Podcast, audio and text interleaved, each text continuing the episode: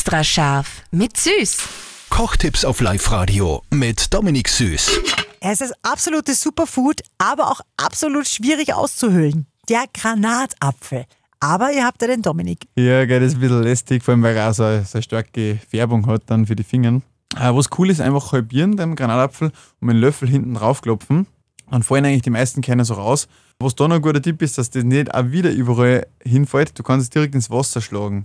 Und was jetzt nur die Frage ist, weil ist ein Granatapfel doch ziemlich groß und meistens wird das dann zu viel. Und man kann sich eigentlich das äh, guten Gewissens einfrieren, die einzelnen Kerne. Und du kannst es dann immer verwenden. Einfach, weißt, wenn du einen Salat machst spontan sagst, du, ich habe nur ein paar Kerne eingefroren, tust da außer und diese irrsinnig schnell aufgetaut. Gell? Das heißt, du machst dann einen coolen Salat und hast da dein Superfood, Granatapfel, streichst ein paar drüber und geht dahin. Extra scharf mit Süß.